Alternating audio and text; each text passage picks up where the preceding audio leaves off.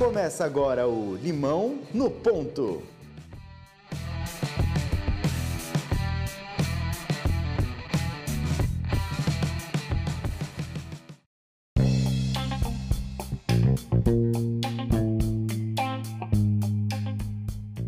Olá pessoal, sejam muito bem-vindos a mais um episódio de Limão no Ponto. Eu sou Danilo Cruz. E eu sou o Dudu Mendonça. E nosso convidado de hoje é, sem qualquer exagero, um verdadeiro expert em tecnologia, pesquisador, diretor executivo do Instituto de Tecnologia e Sociedade do Rio de Janeiro, a ITS Rio, membro do World Economic Forum e da OEA, professor universitário e especialista em segurança de dados, inteligência artificial, entre tantas outras coisas. Fábio Stabel, seja muito bem-vindo ao nosso Limão do Ponto de hoje. Gente, é um prazer estar aqui. É, adoro quando leio minha biografia, porque nem eu sei direito o que, que eu faço. Adoro. Esquecemos alguma coisa? Faltou algo na sua biografia? Leitor assíduo de artigo na internet. Super importante. Isso aí. Fábio, então para a gente começar a nossa conversa hoje, é, explica um pouquinho da sua trajetória profissional e como que você se envolveu no mundo da tecnologia. Certo. Bom, é, para ter uma ideia do que eu fiz, ano passado no MIT é, eu ajudei uma turma de profissionais de diferentes setores inteligência artificial a prototipar produtos, né? Esse ano eu comecei a ser afiliado ao Berkman Klein Center em Harvard. Eu também entrei no fórum uh, do Conselho Global do Fórum Econômico Mundial em Tecnologia e Direitos Humanos. É muito difícil dizer o que a gente faz, mas se eu tivesse que resumir, é, eu acho que o que eu faço é essa, essa compreender a relação entre tecnologia e sociedade, né? Como é que isso se coloca. A minha trajetória, eu me formei em publicidade lá atrás, porque eu achava que eu era criativo. Eu estava em dúvida se eu ia fazer biologia ou física, ou seja, eu não sabia muito bem o que eu ia fazer. Uh, eu comecei a trabalhar com publicidade como redator. É, eu descobri que ser criativo não era ser criação. Né? Essa coisa de ter uma grande sacada a cada seis horas não funcionava para mim mas eu era de estratégia, fui para o marketing do HSBC. Foi muito legal, aprendi muito, mas eu queria sair do mercado e queria é, fazer algum tipo de transformação diferente. Essa coisa de ajudar um banco a ter, a, a, a ajudar um banco a ter dinheiro é legal, mas eu queria algo diferente. E aí eu vim para o Rio de Janeiro para fazer mestrado me tornei um professor padrão, aquela coisa assim de você faz mestrado e dá aula. E adorei, mas eu queria algo diferente, então eu fui para Inglaterra fazer doutorado na Universidade de Leeds e lá eu comecei a realmente trabalhar com pesquisa. E pesquisa tem um nome ruim pelo que as pessoas fazem com aquilo, né? Uh, porque pesquisa resolve problemas, não é artigo e livro. Artigo e livro é o de menos, você resolve problemas. Então eu trabalhei para resolver problema uh, da Comissão Europeia, da Reuters, de Oxford. Uh, depois eu passei um tempo na Universidade de San Diego. Depois eu passei um tempo em Ljubljana, na Eslovênia, na universidade. Publiquei minha tese sobre fake news em 2011, nem tinha o termo fake news ainda. Voltei para o Brasil, mas logo saí de volta para fazer pós-doc em Macau, em governo eletrônico, na China. Depois eu fiz pós-doc na Universidade Federal Fluminense, em governo aberto. E aí essa mistura de formações que acontece. Então, é, e eu acho que a área que eu mais trabalho hoje é direito. É, então, vejam como essa carreira profissional, ela é bastante é, complexa. E aí, inteligência artificial, né? Como é que eu caí na inteligência artificial? Eu acho que quando eu tinha 14 anos, meu primeiro emprego foi, eu precisava de uma grana para jogar joguinho, né? Para pagar aquela mensalidade de um jogo RPG. E aí, antes ainda da internet chegar, tinha uma empresa de portos é, que fazia sistema de software de código de barra para silos de soja. E aí eles tinham um, um programa que eles estavam vendendo. E eu falei, gente, deixa que eu faça o manual help, né? E aí com HTML eu peguei aquele livro e fiz um help que eles podiam mandar por e-mail, podia mandar no CD-ROM, gravar e mandar, né? Esse foi o meu primeiro emprego. Então, essa coisa autodidata de você aprendendo, ela eu acho que ela define como é que eu chego em inteligência artificial, é, mas assim, formação, formação em inteligência artificial, eu acho que eu nunca fiz. Mas a gente vai aprendendo, vai fazendo, e eu acho que a atitude principal que a gente tem que ter é ser sério no, na, na, forma de aprender, né? Então eu brinco que ler internet é super importante, mas de ler de uma forma estratégica, de salvar e etc. E uh, de saber que a gente não sabe, e de consultar conhecimento de diferentes setores. Gente, falei demais, mas é mais ou menos isso. É, e uma dessas andanças que você mencionou agora foi onde nos conhecemos, né? quase 15 anos atrás, quando tive o prazer de você ter sido meu orientador de monografia. Desde lá, é, te acompanho bastante nas redes sociais, vejo você uma pessoa muito ativa mas sempre de uma maneira mais profissional, é, mostrando muito pouco da vida pessoal. E aí a pergunta: qual que você acha que é o papel da rede social na sociedade atual e qual é o grande perigo que ela exerce hoje? Bom, de rede social, é, eu acho que elas são essenciais para a sociedade hoje. A gente sempre teve redes, né? Mas dominar as redes sociais hoje é essencial. Mas não pode virar neurótico, você não pode trabalhar para elas. Elas são atividade meio, não atividade fim. As redes que eu mais uso são o Facebook, Instagram é... e LinkedIn. Eu acho que profissionalmente a mais importante é o LinkedIn, então eu estou reforçando lá. É, o LinkedIn é bom se você tiver textos seus que você queira colocar e é importante também se você tiver coisas que você está lendo, porque quem está no LinkedIn tem essa ideia profissional. E uma coisa que me deixa muito curioso no LinkedIn é que as pessoas elas querem falar com você e trocar coisas. E é impressionante quantos negócios surgem lá, negócios que é, você não imagina. Semana passada me escreveu alguém: Oi, Fabro, é, eu criei uma, uma startup aqui de inteligência artificial em agronegócios. Você tem, conhece algum produto desse, desse nicho? Completamente aleatório da minha rede tradicional. LinkedIn é excepcional por isso. O Facebook, é, o que eu, eu, faço duas coisas no Facebook. Primeiro que eu só falo de coisas sérias, né, de assuntos de ciência, de inovação e etc. E eu deixo de seguir pessoas que não falam isso porque daí a experiência de entrar no Facebook é de você ver conteúdos interessantes. Eu tenho um Facebook pessoal com 50 pessoas só para família, que daí isso aí lá é para questão política, essas coisas, família fica lá. Uh, o Twitter eu não gosto de usar, porque eu fico neurótico, porque você tem que responder muito rápido a tudo, então é, eu sinto que eu não consigo colocar num quadradinho do dia para fazer. Mas eu admiro muito quem consegue e eu uso ferramentas para receber essas páginas, esses perfis que eu uso por e-mail. Então eu leio o Twitter uma vez por dia ali na minha caixa de e-mail. E o Instagram eu tô aprendendo muito que a ideia é fazer um Instagram que não seja de fotos, assim, da pessoa, onde eu estou. Apesar de eu fazer coisas muito interessantes, eu não queria que as pessoas ficassem olhando é, a mim. Eu queria que elas olhassem o que eu estou vendo. Então eu estou buscando acertar essa linguagem. Fábio, é, aproveitando essa última pergunta sobre redes sociais e um pouco do gancho que você falou de inteligência artificial, o que, que você acredita que são as grandes aplicações que vêm por aí? Olha, as grandes aplicações de inteligência artificial, eu acho que tem dois pontos que a gente pode realçar. A primeira é, qualquer coisa que seja possível identificar um padrão, a inteligência artificial é mais eficiente que você. Então a gente geralmente pensa em inteligência artificial como algo que cria coisas, mas a, a inteligência artificial ela encontra padrões. Então, por exemplo, no Galeão, no Aeroporto Internacional do Galeão, você tem carrinhos de malas. E aí, quando uma aeronave pousa lá longe, você tem que levar carrinhos no número X de pessoas que vão passar lá. Poxa, você pode colocar a internet das coisas em todos os carrinhos, mas se você tem câmera em todo lugar e você consegue identificar o carrinho, nada mais inteligente que usar a própria câmera para saber onde estão os carrinhos, quantos carrinhos estão em cada lugar. Você usa inteligência artificial então para encontrar um padrão do que é um carrinho, e aí todos os carrinhos que estão lá dentro do aeroporto estão a todo momento rastreados por é, câmeras. Ninguém imaginou esse tipo de uso, mas sempre que você consegue imaginar um padrão de comportamento e aquele padrão tem um valor para você, poxa, que ótimo, né? Ah, então, isso vale para dados pessoais, mas isso vale para qualquer negócio. Qualquer negócio que tiver algo que possa ser padronizado e que de demonstre um padrão, você pode utilizar a inteligência artificial. A segunda coisa é que a inteligência artificial ela é muito boa para organizar coisas.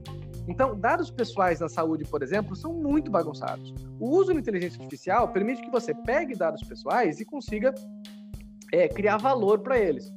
Então, veja, é um uso chatinho, porque na verdade é um burocrático, né, de você organizar as coisas.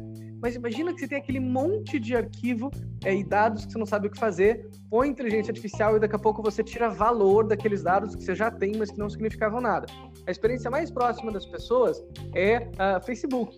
Então, quando você põe no Facebook, ele fala: essa pessoa é o Fábio? Essa pessoa é o Fábio? Veja que ele está organizando várias fotos que existem em mim e indicando que você está lá. É, então, essa característica da inteligência artificial de identificar padrões e de é, organizar dados, organizar coisas, eu acho que é o mais revolucionário a pouco espaço de tempo que a gente tem.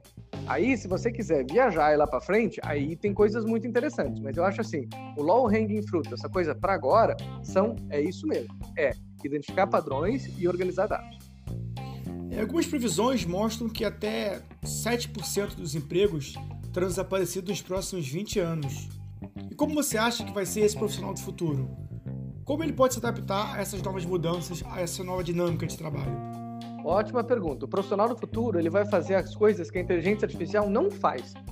que não é muito diferente de imaginar o que um caminhão não faz ou que daqui a pouco é, um computador não faz. Faz algum sentido eu levar coisas a pé né, do Rio a São Paulo? Não, porque um caminhão ele é muito mais eficiente do que isso, um trem. Então, a inteligência artificial ela vai substituir alguns tipos de tarefas que ela é melhor, mas tem coisas que ela não poderá fazer ou não saberá como fazer. Então, na medicina, por exemplo, você olhar uma chapa de raio-x e identificar algo estranho, isso a inteligência artificial já consegue fazer em velocidade e qualidade melhor do que humanos. Mas o humano ainda é essencial, não só para treinar a, a, inteligência artificial, e aí é o primeiro grande nicho de empregos, né? Ah, os treinadores de inteligência artificial vêm aí, é, como também de você conseguir entender contexto, porque a inteligência artificial ela entende a chapa de raio-x. Mas saber se o paciente tem outra doença ou conectar coisas é algo que a inteligência artificial não faz ainda. O primeiro relatório da McKinsey que saiu sobre é, inteligência artificial e trabalhos identificou uma perda grande. Depois veio outro é, de outra instituição que já disse que não é tão grande. A gente ainda vai entender é, o impacto que a inteligência artificial terá sobre o trabalho. Dito isso, é certo que será um impacto tão profundo quanto foi a entrada do computador na sociedade. E Fábio, falando nessa questão de carreira, é, do lado profissional, é, que áreas que você acredita que são importantes e vale a pena a empresa, o profissional, o empreendedor é, deve investir nos próximos anos pensando em curto prazo?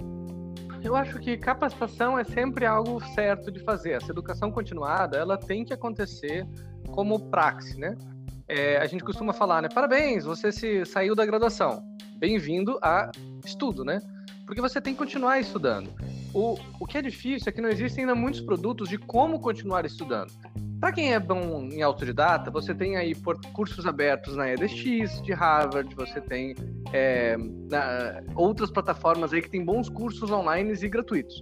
Aí você tem a Singularity, que tem bons cursos online, mas são para pessoas mais autodidatas, que conseguem manter essa, essa rotina. Então, é, ser cada vez mais autodidata em aprender, eu acho que é essencial. Segunda coisa que eu acho importante é se manter-se informado. E aí de você ter esse higiene da informação na sua vida.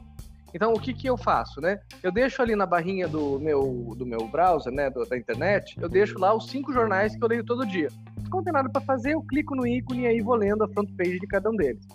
Outra coisa que eu uso é usar aplicativos tipo Feedly e tipo Pocket, que daí eu coloco as principais fontes de informação que eu quero e ele vai deixando lá para eu ler depois. E aí, quando eu estou lá no elevador, no carro, esperando alguma coisa, eu vou lá e vejo isso daí. Então, eu acho que, primeiro, é, né, o profissional ele tem que ser autodidata nesses cursos e eu acho que tem que ter também uma fonte de informação boa. Mas o terceiro é, poxa, invista em bons cursos que existem, sabe, com humanos, professores e etc estão surgindo aí uma infinidade de cursos. Online ao vivo é um modelo muito interessante. A gente tem aqui no ITS, funciona muito bem. A gente dá curso de inteligência artificial e é transformador. É... E existem aí curso, sabe, offline, mas às vezes eu estou fazendo do Whindersson Nunes agora sobre influenciadores, é muito legal. Estão nascendo cursos no, no, no Instagram e tem que testar. Então reserva um dinheiro ali para investir em você nesses cursos e continua aprendendo acho que é cada vez menos de você ter um grande título é, e cada vez mais de você saber muitas coisas. E saiba conversar, porque uh, eu acho que quando, uh, quando alguém te contrata, ele tem um problema a resolver. E aí, quando você entrevista um candidato e ele só sabe o padrão, seu problema não está resolvido. Quando ele é estranho, quando ele tem um algo diferencial, fica muito mais possível de você achar, procurar o, achar o candidato que você mais precisa. E Fábio, isso que você falou agora tem são três aspectos principais aí que primeiro você falou a questão da, do estudo autodidata e online, né, continuado. É, depois você falou da questão do estudo presencial que também é importante. E eu queria destacar um, fazer até uma pergunta em cima desse, que é a questão da, da fonte de informação, né, de matérias, artigos, essas coisas. Como que você faz para sobreviver ao bombardeio de informações que a internet nos trouxe? Assim, como que você consegue é, saber de tudo e não, não, morrer de ansiedade por tudo que está acontecendo? Ótimo, até estou para fazer um texto sobre isso, mas eu já posso deixar os links aí com vocês de tudo que eu leio no Feedly e no Pocket, né? Porque daí você já sabe o que, você pode ler exatamente o que, que eu leio. É, o que eu faço é que eu tento evitar modos de ler que você que estar tá fisicamente pegando aquilo. Então, livro, revista, essas coisas físicas, eu nunca paro em casa. Então, eu vou sempre ler atrasado. Eu nunca vou estar tá lendo rápido ou não vou ler. É, eu assinava Meio Mensagem, que é uma revista que eu admiro muito, mas eles não têm online para celular. Parei de assinar porque eu não consigo. Aí, o que eu faço é, tem um aplicativo que é o Feedly, tem outros parecidos, mas eu adoro o Feedly, e ali eu coloco o link de todos os sites, blogs e coisas assim que eu gosto de ler. Se alguém publica 100 por, 100 por dia, eu tiro, porque eu não quero ficar maluco. Mas mais ou menos eu vou ler ali umas 500 notícias por semana, mas é muito selecionado e interessante. E aí, quando eu quero salvar essa informação, eu uso o Pocket, que ele faz uma, uma página offline da sua do que você está lendo né? É, e aí você guarda e depois, quando eu quero buscar, eu vou lá. É, eu vejo muito YouTube. É, eu não tenho televisão, porque o aparelho, mas eu sempre vejo programas, mas YouTube eu vejo muito. E aí eu começo a me inscrever em canais de YouTube que eu gosto muito e acompanho esse tipo de material. Isso facilita o algoritmo a mostrar coisas interessantes, mas eu vejo muito. E uma coisa que eu faço, é, que me chamam de maluco, mas que eu considero muito importante, é que é, quando eu estou vendo vídeo na internet, eu coloco, eu aumento a velocidade. Eu não vejo uma vez, eu vejo no máximo até que eu tenha compreensão. Porque já que eu estou consumindo informação, eu quero ler o mais rápido possível. Quando eu vejo um filme no Netflix, não. Mas quando eu vejo informação, eu uso, eu uso isso. Então, esses são os truques que eu faço. Além do que, eu sempre deixo o aplicativo do Kindle na minha home do celular. Então, eu sempre. O que eu estou lendo no Kindle, eu sempre deixo ali e fico lendo. É, e eu uso o aplicativo Mendeley para aplicações, para referências bibliográficas, quando eu quero salvar relatórios e tudo mais. Mais ou menos esse é o meu ecossistema de informação que eu uso para me manter informado.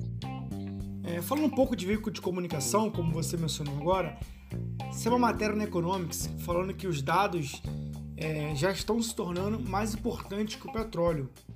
Você acredita nisso? É, e como se dá esse valor de database? Tá. É, esse, é um, esse é uma matéria da The Economist que saiu, é, né, os dados sonam petróleo, e assim, é, é um insight muito bom, mas assim, nem dizer que isso é a realidade geral, nem ignorar. Na verdade, o, o dado ele tem que ser pensado como um asset, como um produto, como algo que você pode trabalhar. Eu falar para vocês 18 não significa nada. Se eu falar 18 anos, você já entendeu o que é uma idade. Se eu falar que a idade média dos de quem escuta vocês é 18 anos, isso é uma estratégia. Então, o dado ele permite você tomar estratégia, e estratégia é o que tem mais valor hoje e tomar ações é, definidas. Então, não é só o dado, mas é o que se faz com ele. Nesse sentido, sim, é, um dado bem trabalhado com estratégia, ele é mais valioso que o petróleo. Até porque ele não é, ele é infinito, né? A, a, o, o, o, limite dele é a capacidade de você processar e, e as regras que você pode de uso daquele dado mas ele vale muito. E aí, quando a gente pensa em empresas que funcionam por inteligência artificial, eles definem que todos os seus produtos, o objetivo do produto é coletar dados para tomar decisão. E aí você pensa o carro. O carro é um hardware, ele é como o telefone lá de 30 anos atrás. Olha que diferente que é o seu celular de hoje, 30 anos atrás, mas o carro ainda é basicamente um hardware ele coleta poucos dados, ele interage pouco com você, e quando você usa a internet no carro, você está no celular. Então, o dado, ele é realmente muito valioso, ele tem esse valor de petróleo, né, essa, esse grande é, poder de mercado, mas não dá para exagerar e dizer que é só o dado. Não, é mais do que o dado, é a estratégia que você gera a partir dele que, que você acredita que vai ser a educação nos próximos anos? Você acredita que o modelo ele vai se transformar, vai ser muito diferente do que é hoje? Olha, eu eu seria ingênuo de dizer que eu sou um especialista em educação, principalmente infantil, porque eu não sou. Mas eu vou dizer o que, que eu acho. É, uma minha sobrinha, por exemplo, é, todos os produtos, brinquedos que eu dou para ela, são mais ou menos para que ela possa é, criar o jogo, que é o que a gente fazia quando criança na rua e coisa assim.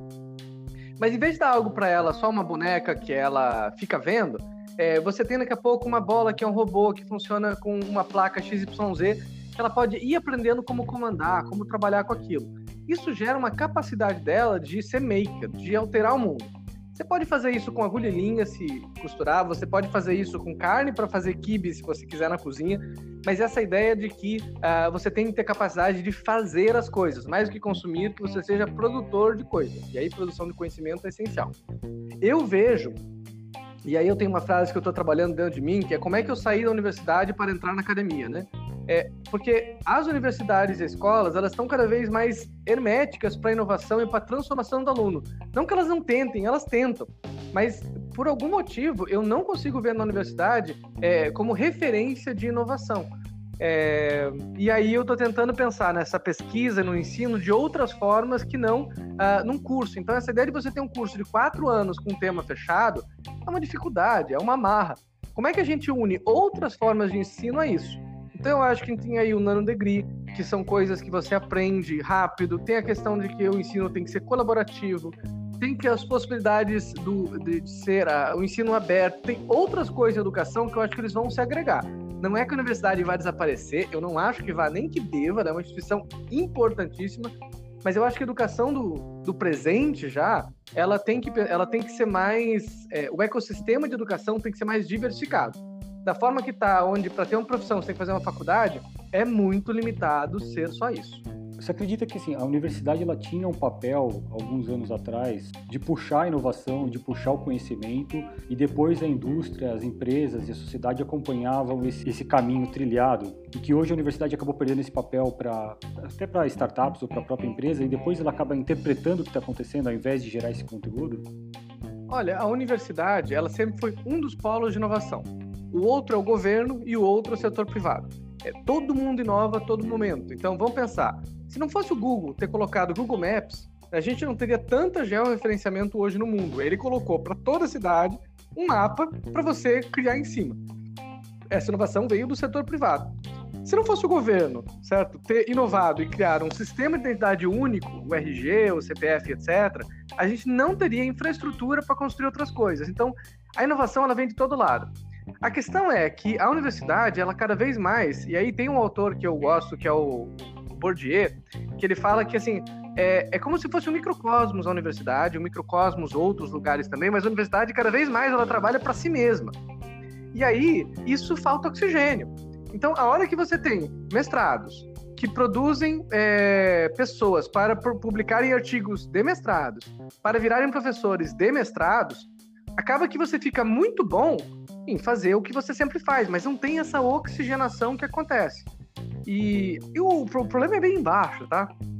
É, o, que, o que leva esse modelo de negócio, esse sistema é, de se, se autoalimentar, ele, ele é denso, é difícil sair nessa. Muita gente tenta, alguns conseguem aqui e ali, mas a, a, lógica é que a academia acabe falando com ela mesma. E aí a teoria de triple hélice, ela vai falar que, gente, ó, se você não conseguir pegar academia, governo e, e setor privado para a produção de um conhecimento de inovação, a tendência é que você não consiga atingir resultados bons. É, eu acho que antes o empreendedorismo ele é muito diferente do que ele é agora. Antes existiam de várias e várias histórias de pessoas que, que conseguiam vencer na vida, montar negócios, impérios, às vezes sem nenhum estudo qualquer, ou muito básico, saber apenas escrever e ler. Hoje em dia a gente já vê uma nova geração de empreendedores surgindo. Qual que você acha que é o papel da educação nesse novo empreendedorismo moderno? A educação é um dos pilares da sociedade, porque ela é conhecimento, né? E ela é capacitação. Então, aqui no ITS, por exemplo, a educação é o que permite a gente se multiplicar, ser multiplicado. Porque não adianta eu fazer, eu preciso que outros façam. Então, a educação é o pilar de tudo. Além do que, a educação ela permite que a gente seja cidadão, porque ela permite que você veja o mundo, que você entenda direitos, que você exerça é, ela não é só razão, conhecimento, ela é muito mais. Ela é habilidades, conteúdos, né? É, educação é, é, tudo. Existe a indústria da educação, super relevante, existem as demandas, existe um ecossistema.